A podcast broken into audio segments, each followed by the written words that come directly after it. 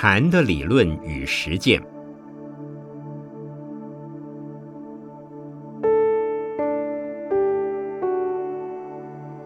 圣严法师著。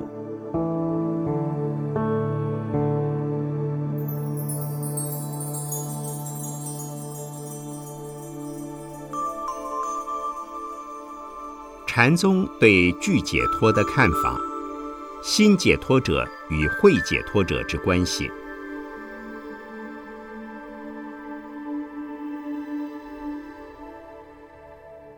这个主题是具有相当高难度的，也具有高挑战性的。站在禅宗的立场，是从来不讨论这样的问题的。不过出题目的是贵校澳洲雪梨大学宗教系所的爱德华·克兰格教授，他本身是一位研究巴利系佛教的专家，也是一位修行人。要我来讲讲中国禅宗。对具解脱与会解脱这两个名词的看法，阿罗汉的解脱有两类，一类是具解脱，另一类则是会解脱。从阿毗达摩主要的三部论中可以看到有关这样的记载：一部是《杂阿毗昙心论》，一部是《俱舍论》，另一部则是《大毗婆沙论》。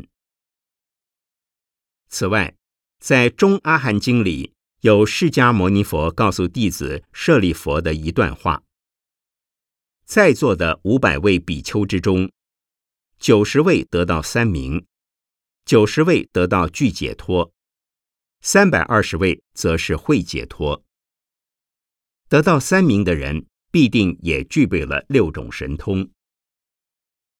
所谓神通，是包括凡夫、圣人。都共有的神足通、天眼通、天耳通、他心通、宿命通等五通，再加上圣人才有的第六种神通，称为漏尽通。因此，圣人得到的天眼通为天眼明，宿命通为宿命明，灭尽定为漏尽明。所以，圣者所证三明的层次。要比凡夫所得的五种要高，也比一般圣者所证的六种神通要高。在这五百位阿罗汉之中，只有九十位是得到三明六通，另有九十位是得具解脱，也就是以证灭尽定者。然而，得了灭尽定的，不一定能够有六种神通。至于其余的三百二十位比丘，虽然也都是阿罗汉，可是没有得到六种神通及三种名，也没有得到具解脱的灭尽定，只是得到了会解脱。从以上可知，正得阿罗汉的有具解脱阿罗汉以及会解脱阿罗汉，但是在此两种阿罗汉之中，有神通的还是少数。因此，并不是说证得阿罗汉果的人全部都有神通，也不是说证得阿罗汉果的人全部都必须入定。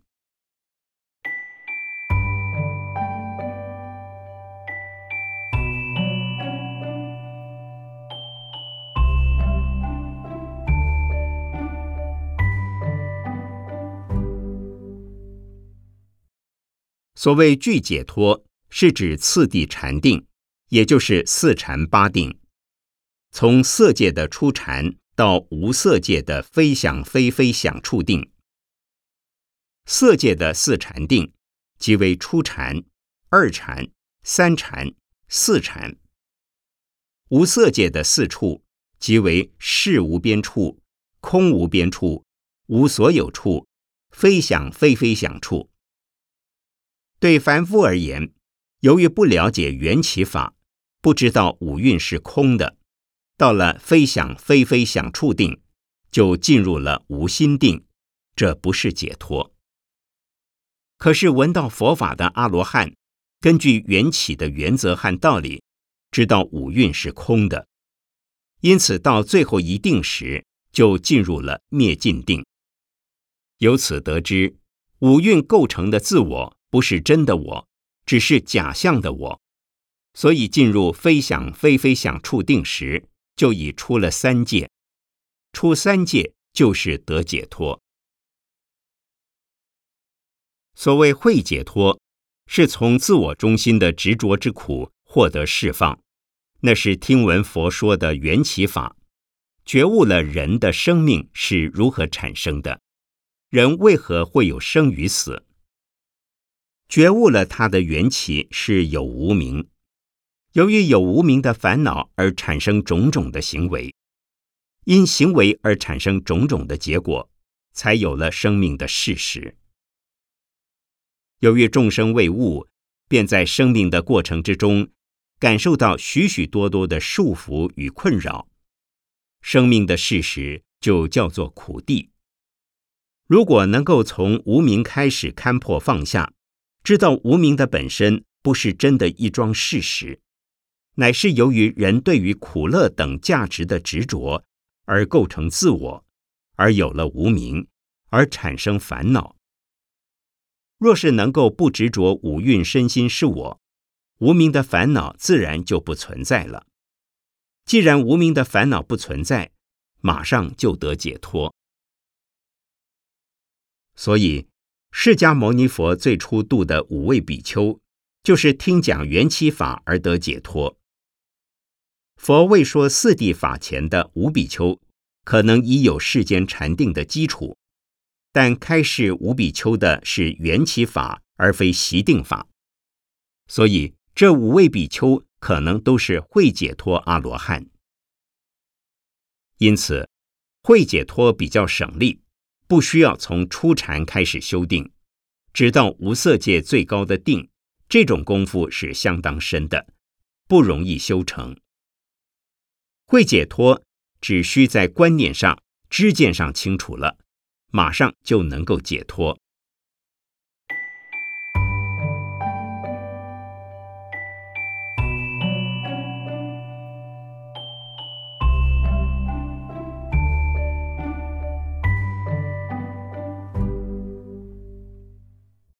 现在来介绍中国的禅宗是否有这两种解脱。的确，如果我们把禅宗的书籍全翻破了，可能还看不到这两个名词。那么，禅宗是不是讲解脱呢？是的，禅宗的宗旨也是解脱，绝对没有问题。禅宗是直接从心的根本处着手着力。在六祖慧能之前，有许多人会打坐修定，在山林里苦修。然而在记载中，并未看到六祖慧能有打坐的记录。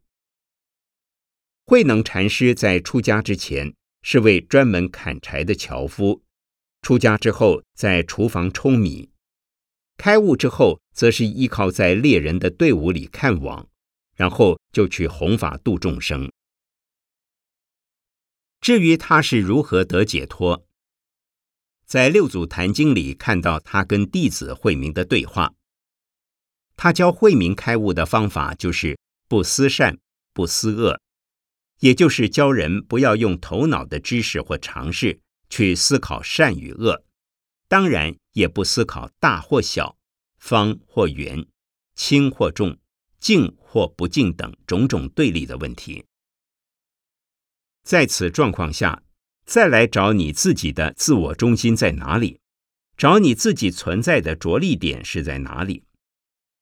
其实已经一无所有了，哪儿还有自我呢？既已从自我中心的执着释放出来，岂不就是解脱呢？这个不思善不思恶，什么是你的本来面目的方法，实际上就是禅宗的化头禅法。中国禅宗主张言语道断，心行处灭。言语道断是指绝对不用语言文字的符号来说明表达；心行处灭是指绝对不依心理的行为做思量测度。心是妄想心，行是念头的连续，处是心念的着力点，断是隔绝切除，灭是不起作用。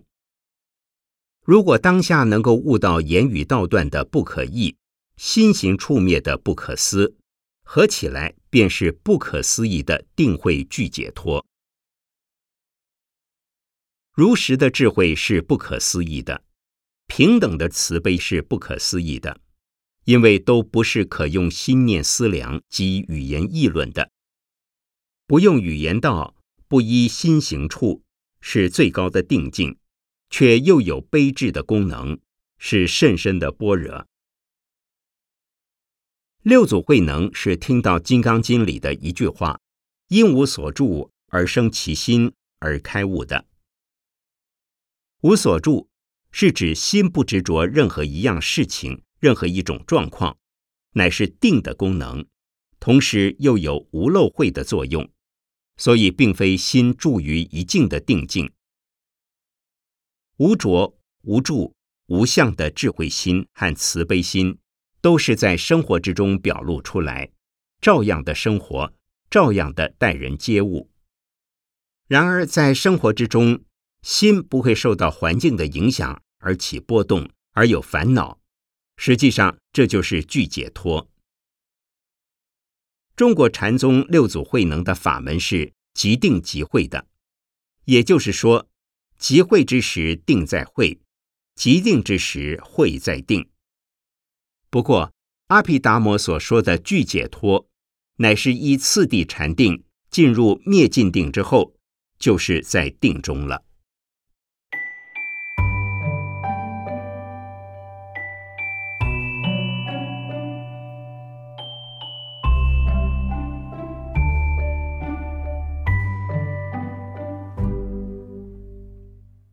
中国禅宗曾有一位禅师说：“有佛处即走过，无佛处不得住。”意思是说，没有佛的地方不必停留。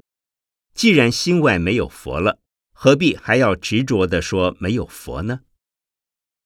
有佛的地方就赶快不要管它。如果执着心外有佛，那也是麻烦事。不着有佛。不着无佛，便是无着、无住、无相的悟境。我传承了灵济宗和曹洞宗两个系统的禅法，不过多数人比较常听闻灵济宗的禅法。现在我简单介绍一下曹洞宗的禅修方法。日本称它为只管打坐，在中国称之为默照，那是默而常照。照而常默的一种修行方法，也就是说，默的时候心念不起波动，不生执着，没有妄想分别；照的时候清清楚楚的知道心内心外的一切现象和状况。默照同时，便能随时随地都不受任何内外状况的影响，但是又可以在日常生活环境之中应对处理所有的一切事物。运用到生活上，在面对生活的环境，或者是面对自己的身心状况时，要超越于自我中心，不要用自我中心来看生活的环境，不要用自我中心来看自己的身心状况，要用超越自我的心态来看环境，来看自我，来看自我的身心。也就是说，这一个人的心理状况是什么，环境状况是什么。不是自我的状况是什么？不把我执放进去，这既是定的功力，同时也是会的作用。开始用默照的方法时，还是需要打坐，先观呼吸，次观身体，再观心的状况。渐渐的由身心统一，而身心跟环境统一，然后超越自我。把自我从身心和环境里抽离出来，不住内，不住外，也不住内外中间，便是中观了。根据大圣经典说，如来常在定，无有不定时。也就是说，佛在日常生活里无一时不住在定中。因此，中国的大圣禅法并不一定要修习次第禅定，而且主张道在平常日用中，所以穿衣吃饭都是禅。如果能够超越自我中心，常常摆脱自我中心，日常生活里就无一不是禅，也就处处得解脱了。可见，禅宗的即定即会的解脱论，也不等同于阿毗达摩所说的具解脱了。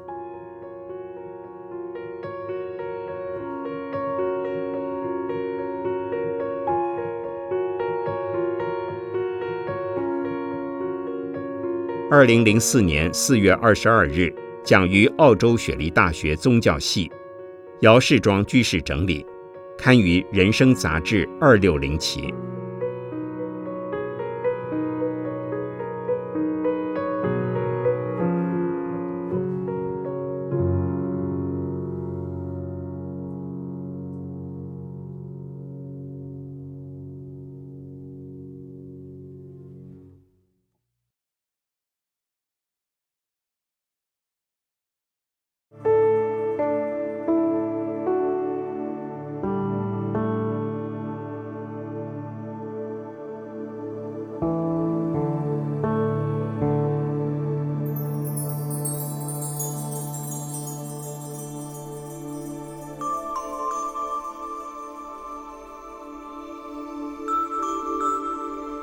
禅学与禅文化的人间性。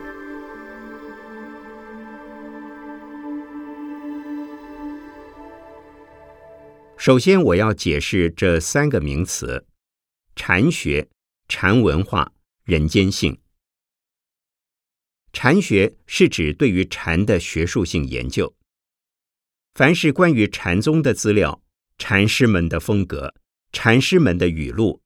乃至于包括禅宗史的演变等，都叫做禅学。禅文化是指禅宗在中国社会流传的过程之中所产生的种种影响，以及现在我们可以看到和接触到种种禅的文物遗迹以及他的思想，而形成对于人类文化另一种形态的影响，包括现实生活之中的语言词汇。日用品、生活步调、风俗习惯、宗教信仰等等，均属于禅的文化。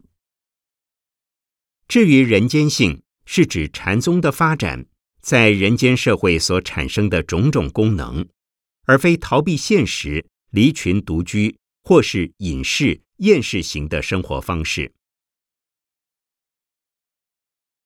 中国禅宗的六祖慧能大师。曾经在他的语录《六祖坛经》里说道：“佛法在世间，不离世间觉；离世觅菩提，恰如求兔角。”又说：“在家出家，但依此修。”意思是说，禅法并不是出家人的专利，在家人也可以修的。即便是出家人的修行，也是以群体的生活为原则。因此，有着非常浓厚的人间性。例如，有所谓“十字街头好参禅，人在宫门好修行”等。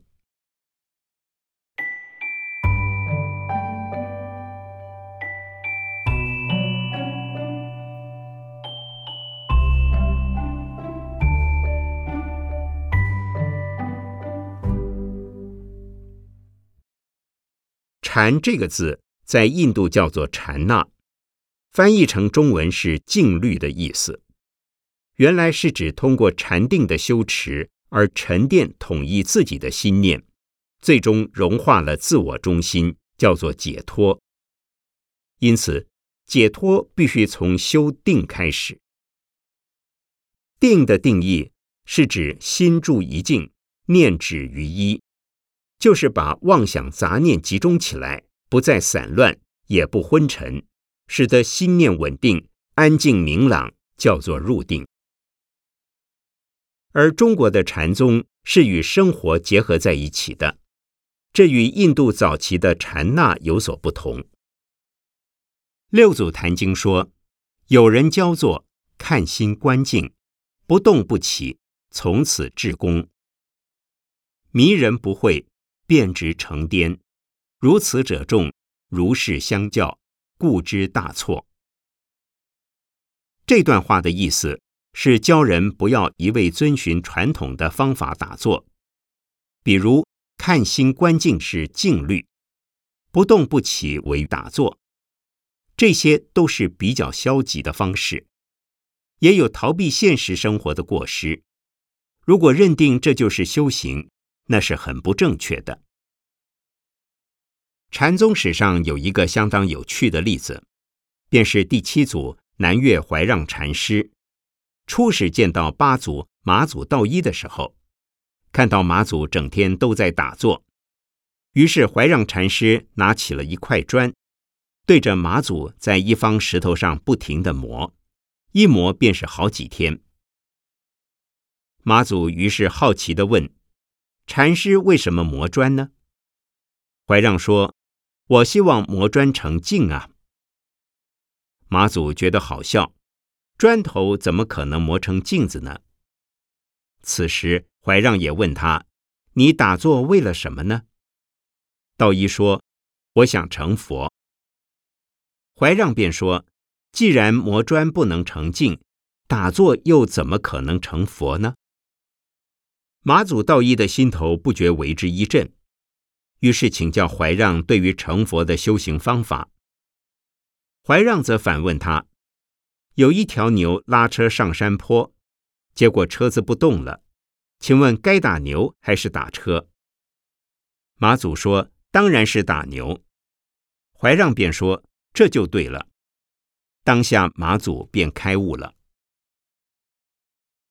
此外。六祖坛经也说：当你正在不思善不思恶时，立即便见你的本来面目。所谓不思善不思恶，就是不要夹杂任何一丝丝的主观意识来衡量一切的状况。其实状况本身无所谓善或恶，而是各自有其发生之原因的。善恶是人给的标签。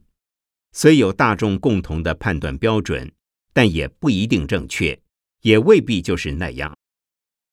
因为有了善恶的判断，心中就产生了爱恨、取舍等的牵挂障碍。至于什么是本来面目呢？就是超越于自我中心的种种烦恼、执着、障碍，便是《心经》所说的心无挂碍，又叫做空无我。明心见性，明心是挂碍心获得自在，见性是物见本来面目的自性。至于自性是什么呢？其实根本没有一样实体的东西叫做自性。由于一切现象都只是因缘生灭的过程，正所谓诸法因缘生，自性本来空。诸法自性。即是不生不灭、不来不去、不垢不净的空性，所以只要不思善、不思恶，便能开悟见性。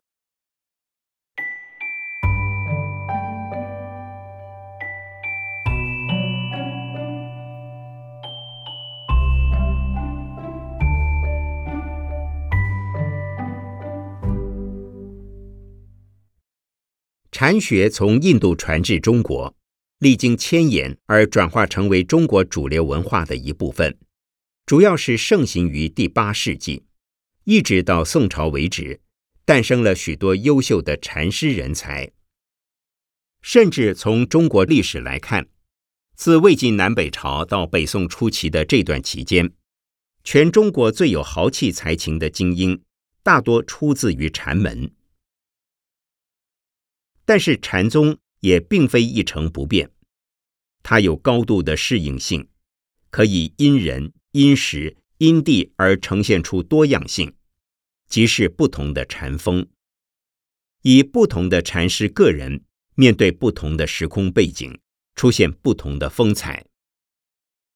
虽然禅师们都穿着和尚的衣服，但是由于他们各自的性格不同，对于学生训练的方式也互有千秋。因此而形成了日后所谓禅门的五家七宗。五家是指临济、曹洞、云门、法眼和归阳。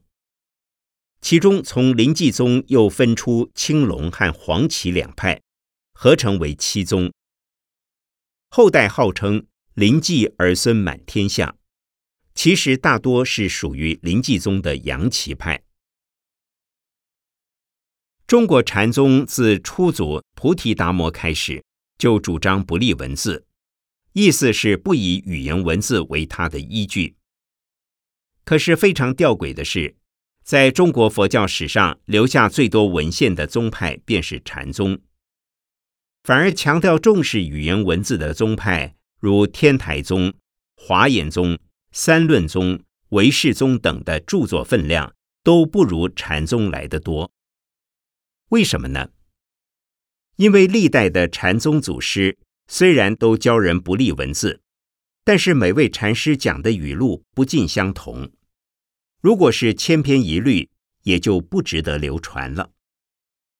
而历代禅师们的语录，便是禅宗的智慧结晶，既是禅学，也是禅文化的遗产。禅文化的影响范围应该很广，包括诗歌、绘画、建筑、武术、饮食、生活卫生、语言、词汇、人生观及宗教信仰等。故其传入日本之后，影响所及更是明显。所谓茶道、花道、书道、剑道，乃至武士道等，都有禅文化的影子在内。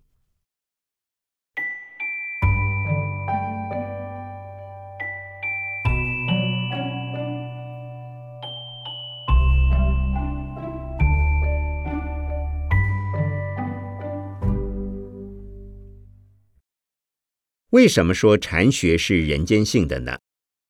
因为禅宗是一种生活化的佛教。例如，我们知道六祖慧能大师原来是个樵夫，在他尚未开悟之前，靠着打桥砍柴为生；而他亲近五祖弘忍禅师的时候，就是在厨房里舂米打杂。等到他开悟以后，离开五祖，去了南方，隐身于猎人队伍之中。长达十余年，过着吃肉锅边菜、为猎人守网的生活。他的生活不会拘泥于某一种形式，是非常活泼的。而当他开悟的时候，还是个在家人。事实上，在中国的禅宗史上，在家居士开悟的例子还蛮多的。又如禅师们主张洗钵、砍柴、挑水、扫地等的工作。都是禅修的场域。此外，在禅宗史上，我们也可以见到许多的禅师本身虽然不是学问家，多半的禅师也读了许多书，也留下来许多的语录，文字相当简明流畅，却都是用口语方言，乃至会用通俗语。这些师僧影响了当时的文学家、诗人。继而影响了中国的语文。他们尽量不用生涩的佛学专门语汇，而用平常人在生活中熟用的语汇，例如“麻三斤”“吃茶去”“梅子熟了”“鼻孔是向下的”“香言上树”“桶底脱落”“庭前柏树子”等等讥讽语。虽然看来莫测高深。其实，只要以平常心来看，禅境不离现实生活。所不同的是，但问你的心中有无牵挂障碍而已。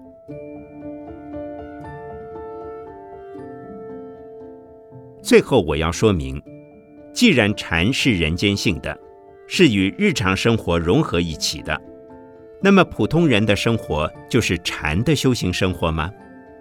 当然不是。如果不能掌握不思善、不思恶的原则，便不免会被称为红尘的烦恼心所困扰，自然不是修行的生活态度。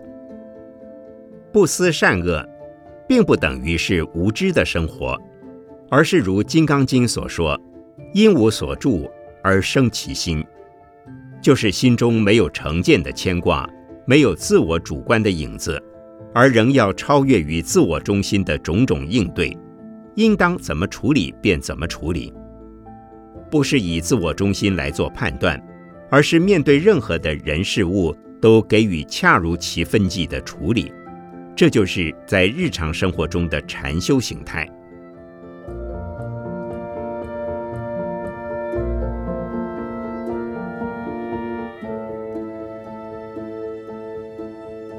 本文二零零五年四月二十八日讲于南京大学，刊于《人生》杂志二六五期。